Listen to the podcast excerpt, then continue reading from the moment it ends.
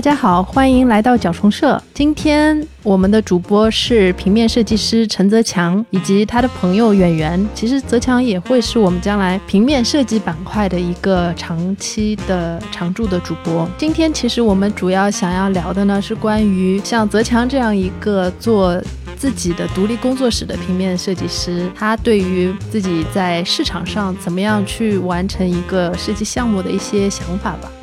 则强更多关于一些设计上面的思考，包括他怎么样去构建一些系统的东西。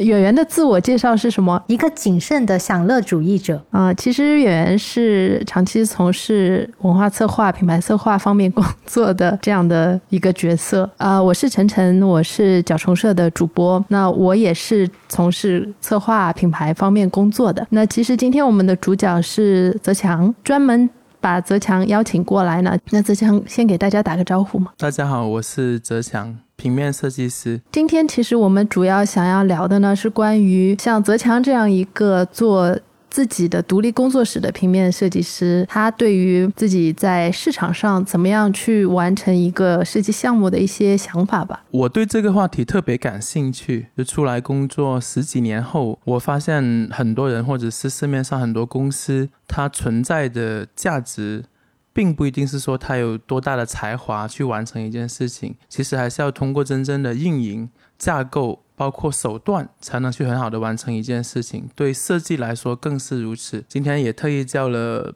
好朋友圆圆过来一起讨论这个话题。其实泽强，你可以先给大家简单介绍一下，比如说你近期或者曾经做过的一些设计的项目啊，然后我们再慢慢去聊，说你怎么会有这样的一些想要去谈工作室怎么样去接项目这样的想法。主要原因是我出来工作以后，一直是在文化机构做设计，然后在文化机构做了十几年设计以后，就有一个契机让我自己出来单干了。然后最近做的项目包括说有南海魁星阁的一个平面设计，以及我也做了家居品牌泽品的一个品牌升级的一个设计，对我来说是相对比较综合大型的。大家都不了解你嘛，也是第一次，就是我们角虫社平面设计这个板块的第一档节目。其实从你刚才说的，从文化企业做设计这个工作的履历可以讲一下，就是可能我相信很多听众也不太了解，说文化企业做设计，它到底在做一些什么设计，也可以简单给大家介绍一下，就是你工作的内容。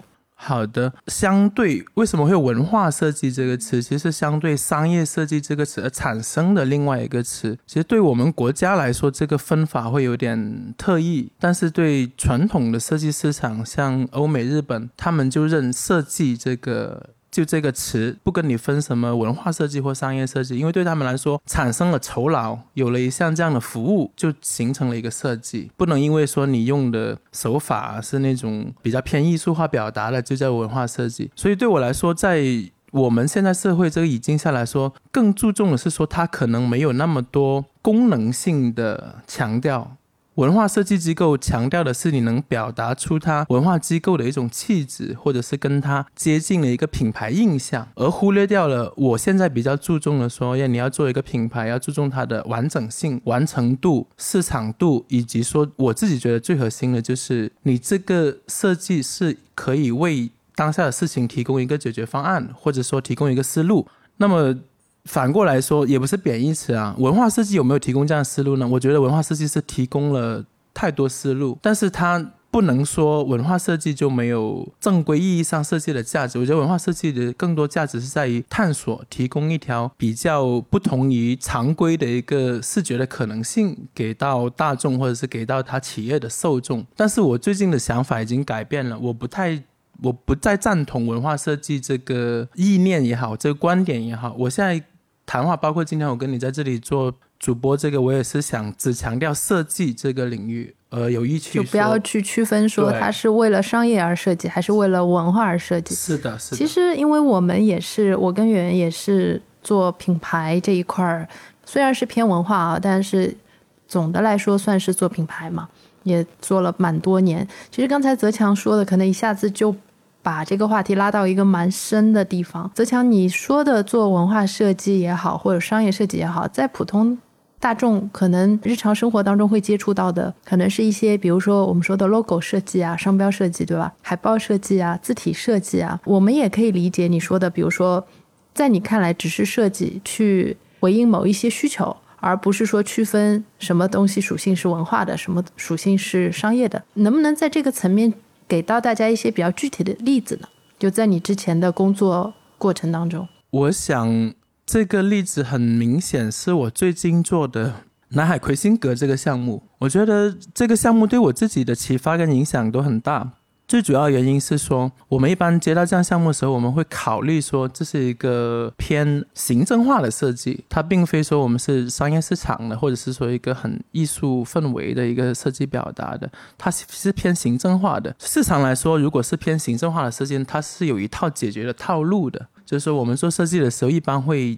大概去猜测说，这样的需求方他会喜欢这种设计，对吧？用这样的字体、这样的颜色。但是在做这个项目的时候，我非常幸运，就是我们整个团队，我们整个团队意识到说，其实我们提供的解决思路，除了去满足他整个需求方的需求之外，更重要的是满足更大的一个市场范围需求。我觉得这个更大范围的需求，用一个词形容就是当代化，就是。这是一个题外话，我很想提一点，就是说我们好像说民国以后就进入了当代化嘛，但是很多批评家，包括一些领域的评论家，觉得我们是进入了当代，还没有进入到当代化。那可能对比我说的这个设计有点牵强，就是你这么大的一个文学哲学概念，怎么跟你的设计结合？我是觉得说，如果设计要在今天。得到它的位置或得到它功能上的属性最大化的话，它就一定要当代化。这个当代化是我们要真正通过设计进入这个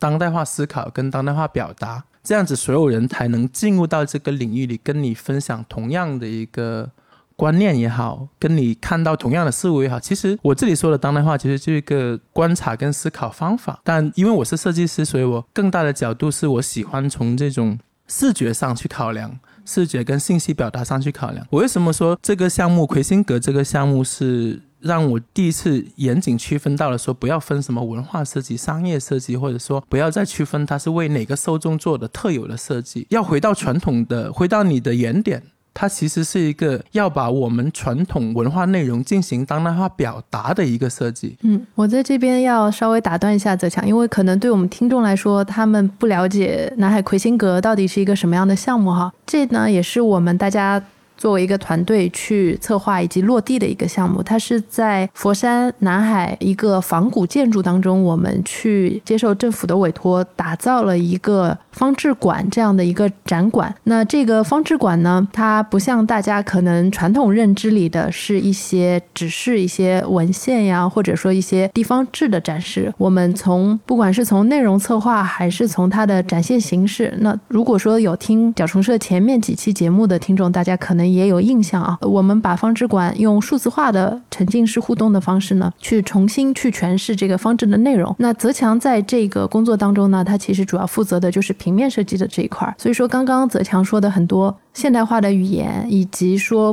不做那种传统的，比如说他说的一些行政化的需求啊，其实是在说我们可能在这个项目当中跳脱出了传统的，比如说我们做一些政府的一些。案例，他可能会更加追求一些更加就是一些规整的输出的一些方式，或者一些偏传统的输出的方式，而是用了更加现代化的一些或者更现代的一种表达的语言。那我们也会在后面的 show notes 里边把泽强在这个南海魁星阁当中呈现的平面的设计放在 show notes 里边给大家做一些参考。这里我也想补充一个，因为前阵子我去了广州新开的那个文化馆新馆，它也是跟魁星阁差不多时间，就是落地开放的一个馆，它那个馆的风格就非常的明显，就是。应该就是偏向于泽强说那种比较传统的那种样式。当然，那个馆它其实设计的完成度也蛮高，就是做的其实很精致，非常的细。但是就是如果说跟魁星阁两个设计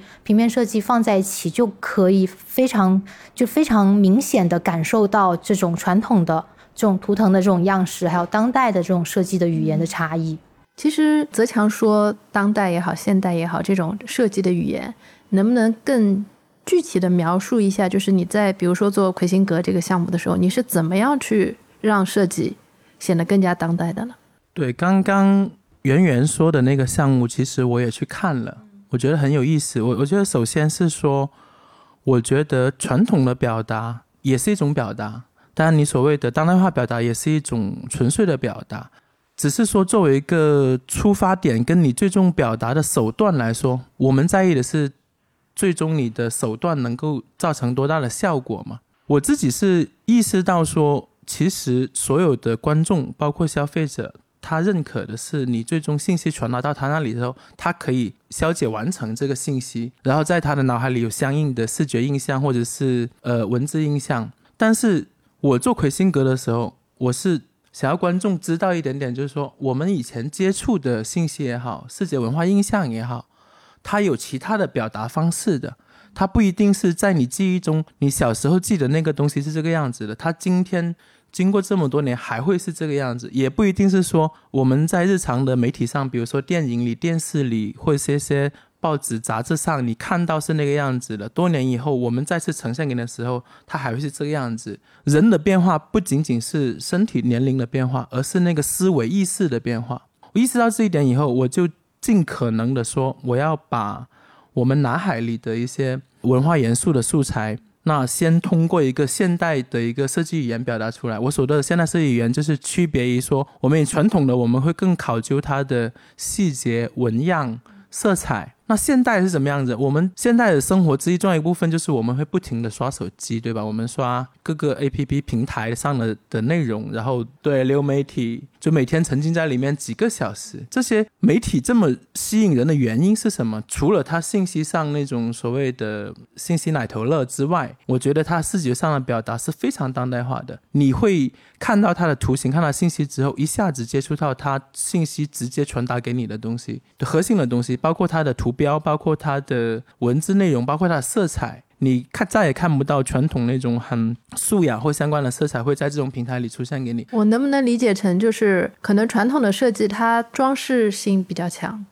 对。然后你刚才说的那种比较当代的东西，它可能就是直达信息本身的那种设计。对，直达信息是我自己觉得是第二层，我觉得后面我们再聊一下，我会提到我理解的第三层了。所以就在这第二层的概念里，我是想把魁星格的这样东西，通过我们所谓的当代化的表达传递出去，因为我觉得我们做的东西，消费者或者是来参观的人，你一定要考量一个他的受众是谁。就是因为据我的了解，我们是年轻的群体会偏多，包括学生。当然，我我可能在里面做的工作量非常小，但是我还是希望说，通过这部分工作量，让他们意识到当下的社会或当下的世界是可以让你有这种很清晰所谓的无所畏惧的一个设计的表达的。前面泽强在说魁星阁的项目，它是非常冒险的，用一种比较当代的设计的方式，然后去做的。最终的一个这样的一个结果嘛，然后运气非常好，它能够完成度比较高的能够落地了。其实我觉得，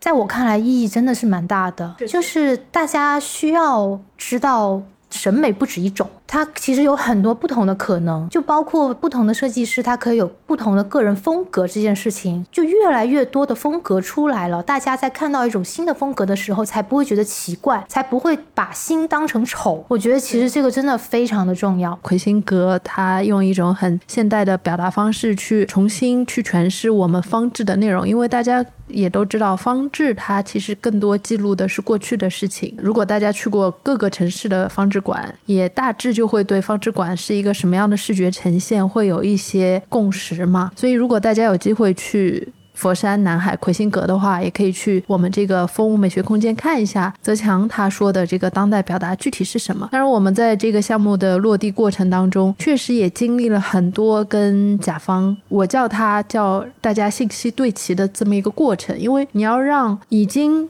习惯了这种传统表达方式的团队，去一下子接受一个新的表达方式，其实这个当中的落差还是比较大的。他也是通过不断的沟通，大家在内容上对齐，然后怎么样去一步步解释，这种表达是可以妥善的去传达这些内容的，那才可以去弥补甲乙双方这个团队的一些，不管是认知上的一些。误差也好，或者说是对于一些新的东西的理解也好，我觉得确实这个项目能最后完成度比较高的落地，是我们整一个执行团队都还蛮高兴的事情。魁星阁里面参观的话，你留意到里面我们很多场景的设置、图形的表达，包括文字的编排，其实是相当大胆、相当的说我们是比较以一种很直接的角度去说这件事情，但是我们不会说这种直接就忽略了它的视觉质量。我们强调的是另外一种语境上的质量，然后配合我们建筑师的一些空间的表达，以及我们媒体的一个表达，让它形成一个很综合的一个当代化语境下的一个设计项目。所以这个项目我完成以后，其实我一开始还没有这种感觉的，我是不停的在回顾回顾这个项目的时候，我才慢慢摸索到我自己的一个设计的线索。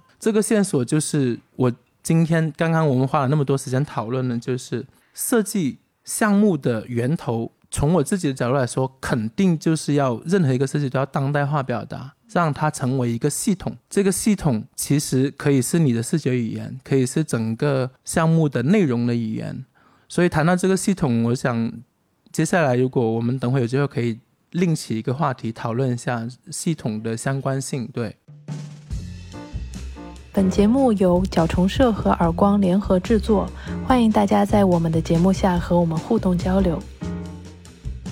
我倒是有一个小小的地方想要跟泽强再讨论一下的，因为刚才其实你也会讲到说文化设计跟商业设计的一些差异，然后以及就是你在魁星阁的这个项目上面感受到了他们其实是应该是是一体的。这个感受我不是说设计，但是在我工作的这样的一个过程当中，其实我也会有。这样的感受，就是我们在谈文化，或者说是做文化相关的推广、品牌推广也好，活动策划也好，跟做商业的活动、商业的品牌其实是没有任何的不同的。但是这个我的这一个觉悟，哦它其实来源非常的功利，因为我本身是新闻传播学出身的嘛，然后在自媒体开始越来越发展的越来越夺目以后，大家其实能够感受到一个。很有代表性的词就是“流量为王”，流量就是金钱。所以，当我们在讲商业设计，譬如说我只是做一个包装设计，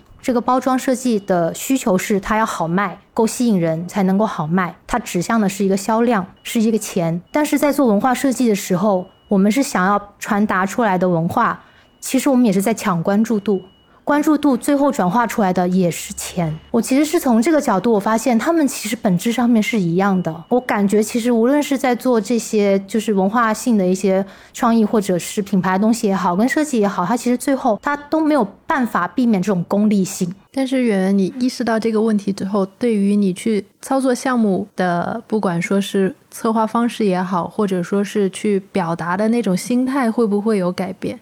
就是你会不会觉得说，我虽然是在操盘一个文化类的项目，但是我最终目的不是说只是为了这种内容的表达，而是说我希望它更好卖，或者我希望它受到更多关注。所以我在策划的过程当中，我可能那个侧重点会有一些改变呢。我们做策划的是前端的工作嘛。他最后会反馈给到设计师，让设计师再去做表达嘛。所以你对设计师的要求，或者对他的那些设计出来的侧重点，会不会因为你意识到了这个问题而产生一些变化呢？确实会，因为。之前相对来说经验比较浅的时候，我可能会更注重于说我要说什么给别人听。但是到后期的话，我可能会需要考虑的是对方想要听什么样的话，我要在这样的模式里面去找平衡。对，然后甚至是说是我在说你想听的话，只是在这个话里面夹带私货。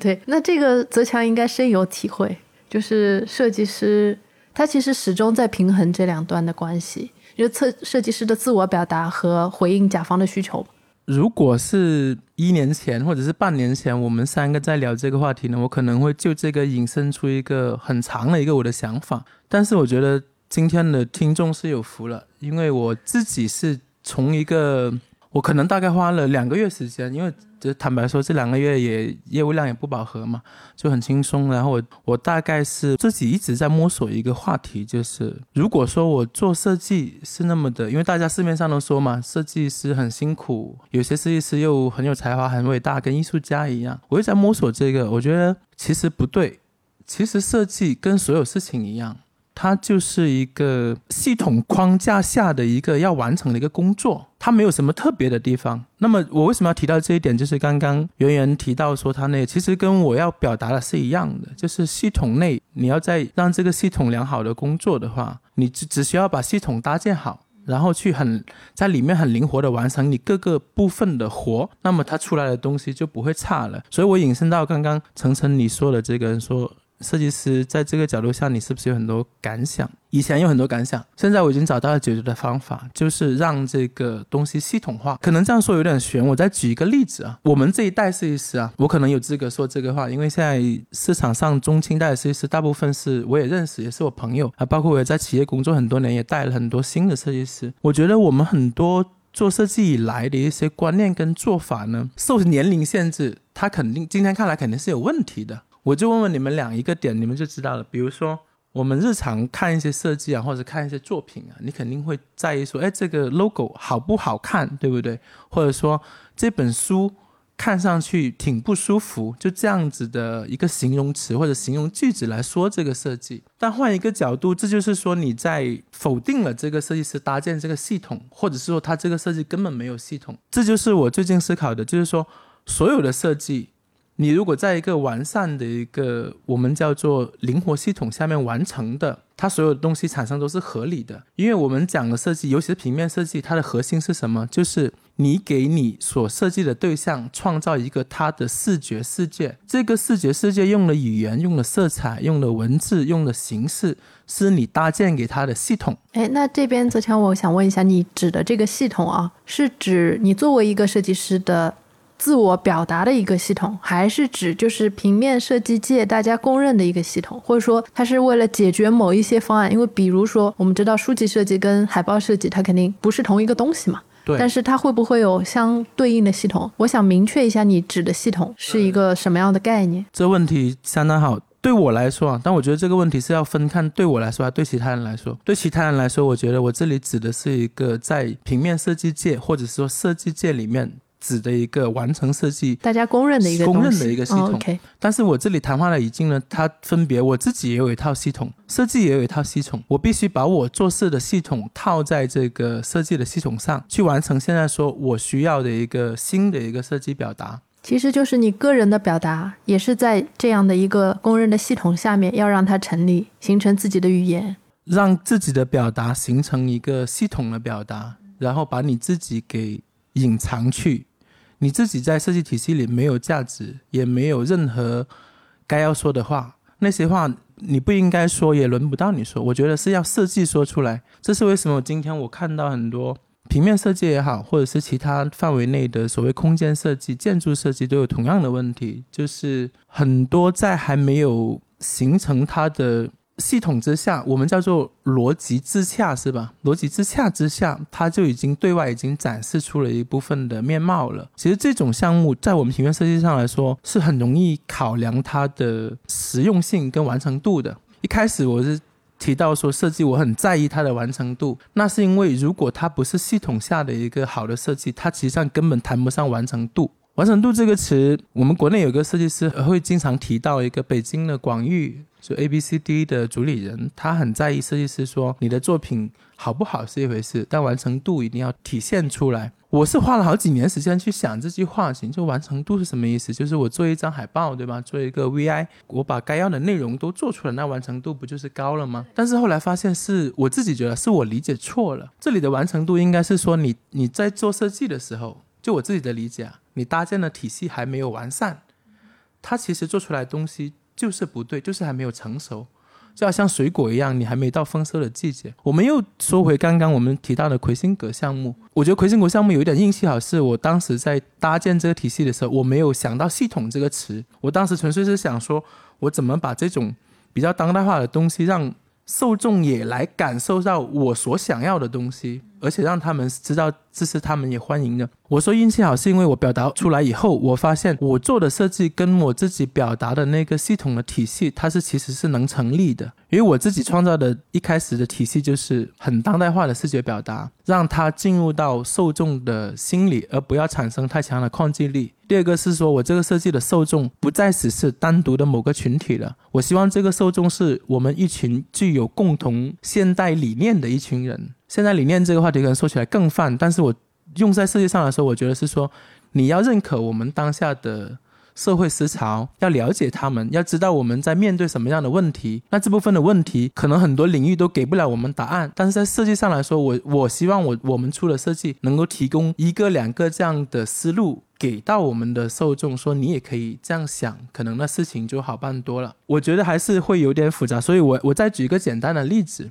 就是我最近做的一个 logo 设计，这个 logo 设计是一个服装企业的。换我以前的做法呢，我肯定就是说，先问问那个甲方喜欢什么，是吧？你喜欢什么字体？你对什么有感觉？你是什么风格的？我会采访他一轮，根据他的需求体现这个 logo 最终是怎么样，对吧？可能是很复古的或很现代。但是我这次接这个项目的时候，我并没有进行这样的一个动作，我是跟他大概跟我的客户大概聊完一些。具体的需求之后，我就回来了。我说你给我几天时间，我来处理一下，说这个设计要怎么做。我最后是怎么做的呢？大概三天以后，我是把这个项目重新给分解了好多块。第一块就是说我做这个 logo 是帮他完成什么目的，对吧？他是觉得他原先的品牌太旧了，要更新，给一个新的印象。那第二个是说我通过什么样的设计语言去帮他达成这个目的？一直是思考我自己的答案先，就是说我觉得是说一个是当下的语言，第二个是说一个比较利落的一个表达方式，第三个是让细节呈现的更少，因为他们原先那个 logo。细节非常多，呃，细节多对传统的设计来说，这是一个好像是一个很纹样、很装饰的表达嘛，大家都认可那种东西，觉得那就是设计。但是我觉得对今天的思维来说，那部分东西就是设计应该抛除掉的。你的功能不再是美化了，你今天你设计的功能，你应该是提供新的功能，或者说你提供一个新的一个载道给到人家。所以在我提出了这几条思路之后，我再进行操作设计。那我就摒弃我传统的观点，让怎么样它更美？我不要这些东西。我从选用的字体、创造设计形式，包括我就给他创造一个系统性的网络网格。其实我都追寻了这一点，就是说，如果我们做 VI 手册，是不是说你会看到留一大部分东西是一个 logo 贴在上面，就说是一个对吧？一个名片或者是一个明信片，都是套 logo 的，或者是一个袋子。那今天来看这些东西就不再适用，因为它提供的只是一个现成的视觉路径给你，你对它没办法产生任何依赖，因为它也帮不了你，它只是一个辨识，而且这个辨识度非常低，因为在当下的视觉流行趋势上，这种只是印一个 logo 在各个物料上的辨识度这个降为零了，或者是负数，因为这种东西给人家成就不思进取的表现是非常强烈的，所以我们现在新做这个东西，但我也说服了客户很久，我让他尽可能接受系统化的设计思考，所以我把它。它的整个 VI，我是重新建了一套所谓它服装品牌的系统给到它。这个系统就是除了有灵活的图案之外，我还给它的功能信息限定了各个的发展的一个区域。记住，这个系统里面它的内容跟图案的占用的面积都不是固定的，它有个发展的领域的。那晨晨刚刚提到，可能我们后续会把我们提到的一些案例放在后面。如果到时候你们看到的话，你们可以认真思考，这样我刚刚说的一句话，就是系统在新的。世界生成语言里面，它是可以实现它自己功能变化的，就是它成为一个有机体，不是我设置它是怎么样，它就是怎么样了。所以我以后做设计可能会。遵循这条原则非常多，就是我先把它的框架系统给设置好，让它在这个内容里面自己去生长。比如说，我们这个名片是这个样，就是传统名片，大家知道九十乘以五十四。那么，如果我要重新设置这张名片呢，我会限定说，这个人的名字功能会卡在这个位置，他的 title，他的一些职称或者是他要上的信息会在这个位置，但是是多少？字体多少？字体可能会设设置好，但是它占的内容多少，以及它会排版到哪里，这个是我不知道的。它这个系统内自己生成，根据它的内容延展出这一套体系。然后这个时候你们肯定会问，或者观众会问了：那设计人家要的不就是一个很有美感的东西吗？这样做的东西不美感怎么办？没有美了怎么办？人家会接受吗？有一点是我跟其他设计不太一样的，就是我认同的美是它必定是在一个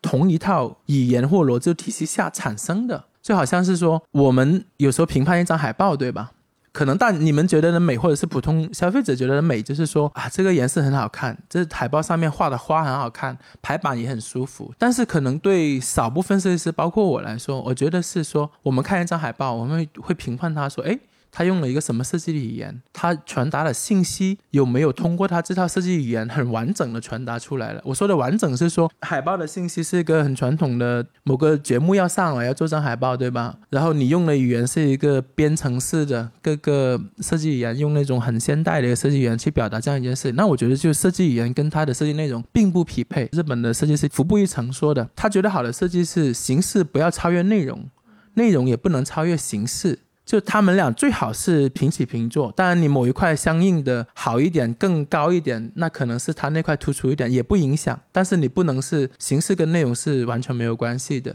美国的保罗·兰德就是说，形式跟内容是一体的嘛。形式是表现内容的，其实是有类似这样的意思。所以我刚刚提到这一点，就是说，那人家觉得不美怎么办？我觉得没有关系了。这个时候，因为我的体系设计体系的系统已经是跟它的内容是成为一体的了。至于你觉得内容好不好看，那就相当于说你评论一本小说，他写的这段字就精不精彩、好不好看是一样的。我我这个提一个题外话，我跟我的朋友争论了，就我问他，就是你觉得文学史上。你最喜欢的文学开头是什么？是吧？我觉得这种东西应该按道理来说，它跟我们评论海报是一样的，对吧？你可能有些人觉得这张海报是 D，那个是 D。我那个朋友呢，他可能搜索了一番，就说了那个《百年孤独》的开头，对吧？多年以后。他会记得那个遥远的下午，他父亲带他去行刑场那个开头。我你说开头的话，我第一个想到的是，就是最好的时代，也是一个最坏的时代。对，那双城记，对这几种答案都有。我之所以提到这一点，就是说，我说我的答案又跟你们又完全不一样。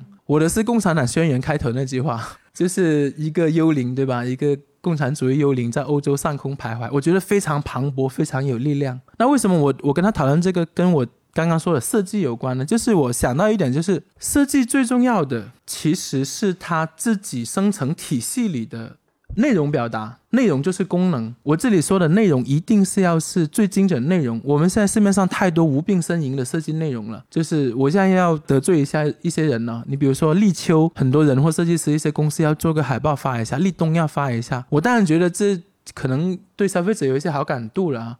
但对我现在的一个设计思想里，这个就是你所谓的无病呻吟，跟内容也没多大关系，你也没有表达出什么恰当的思想来体现这个东西。这个如果我们说句得罪人话，就是为表达而表达，没有意义。我听了泽强说了很多，他对于设计，特别是对于当下完成一个项目设计的一个非常深入的思考。我现在只有一个问题，就是泽强作为一个设计师，现在已经那么。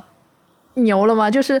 你可以那么自由的在一个商业的项目当中，那么彻底的贯彻你想要去做设计的那一套东西吗？哎，我听到的完全不一样哎，我听到的是充满了就是悲哀和无奈，特别是他说的那一句，就是当你创造一个。系统的时候，它可以跟你本身的设计逻辑自洽的时候，它其实根本不需要考虑自我表达，就是感觉他根本已经放弃了自我表达这件事情，已经妥协了。刚才聊的几个当中，就是你刚才那个服装店的 VI 设计，后来甲方 OK 吗？你的这套设计语言 OK，但是是有折中的 OK。你要把你的这套理念说服甲方，让他们可以理解到，说我不用那种传统的，比如说一个名片上印一个 logo 的方式去完成你的 VI 设计，应该是比你去完成这套系统的构建要花更大力气的吧？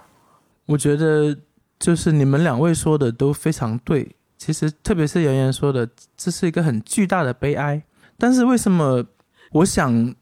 一定要说到这件事情呢，其实是跟我另外一个设计师朋友，我们有多年以来啊，坦白说，大家都知道，设计市场其实是很很艰苦的一条路，市场对设计所谓的接纳度也不算高，市场也还不是特别成熟，对吧？各种事情都经常遇到收不到尾款啊，包括说客户想要你做他的手来实现一些东西。那么我跟我的一个朋友，设计师朋友，经常聊到一点，就是说，可能现在的情况是这样子，但是。只要我跟你，或者是其他人，我们认识越来越多的人，大家都可以从慢慢从这些小事开始做起，一步一步的。我觉得这个市场长远来看是会好的。那么这个情况，我我也是很欣慰，就是至少现在我认识的一个设计师或者是朋友圈，我们都是共同反对不不去那个。所谓叫竞标是吧？我们不接受比稿，我们只接受委托的工作。然后很多东西我慢慢在建立。然后主持人刚刚说的那个，其实很触动我那根内心的就一根刺，听起来好像很牛啦，就很能传达这种东西了。但事实的现实环境，其实我这么做还是非常非常难的。但是我觉得有一个好的开头就是。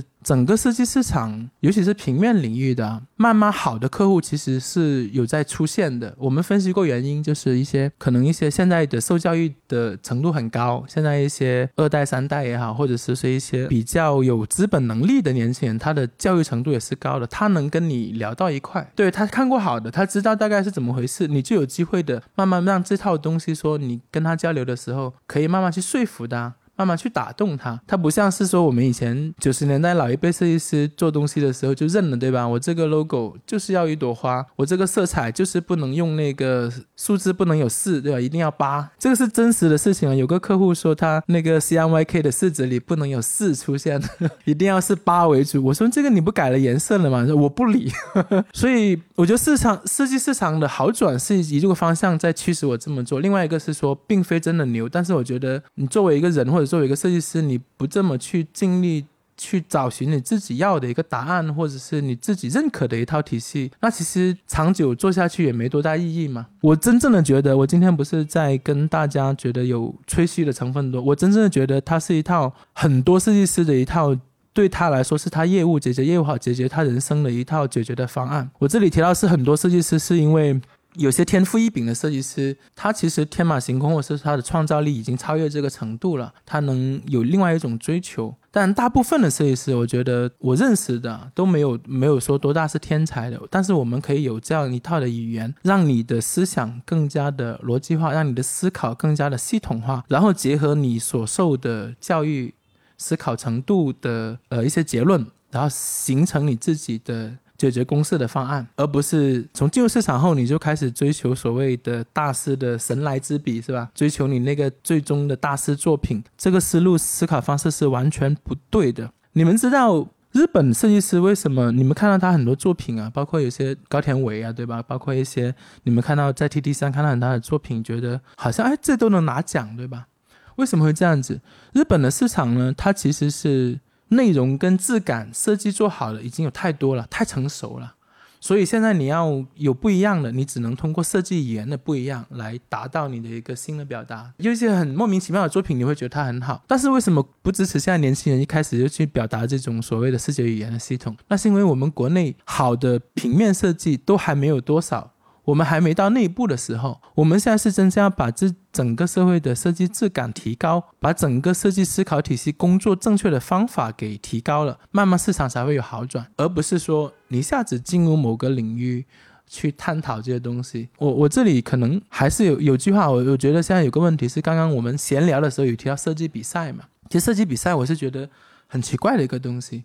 一方面我自己也有参赛，偶尔也有参赛，但另外一方面我又觉得它其实。对市场上的设计师来说，没有任何的一个帮助的意义。可能是。在获奖的设计师可能运气很好，他可能真的有一些曝光上的帮助。但事实上，我们观察他的呃获奖的作品，或者评奖的评委，或者是。他设计师后来的发展想法也好，他其实对这个事情没有一个正面意义的。大部分是。付了高昂的参赛费用之后，把作品投过去了，可能拿了个。相关的奖，然后这件事情就就沉没进入大海了。你像现在很多奖，我们普通消费者都不再承认它了。对，就但我就不提名字了。主持人，我估计你也知道，就是拿那个奖，你也觉得说，嗯，这个是花钱的吧？就类似这种。这可能就是另一个层面的事情了。那因为我们这一期聊的也比较久，关于独立设计师怎么样更好的去回应市场，那在做好自己的这个设计的工作之外，怎么样更好的去运营自己的设计师工作室这一块的话题，那我们就放在下一播出，谢谢大家的陪伴和聆听。如果说有一些什么样的想法，或者说想要和我们的互动的话，也欢迎在节目下面给我们留言。那这一期我们就先聊到这里，拜拜。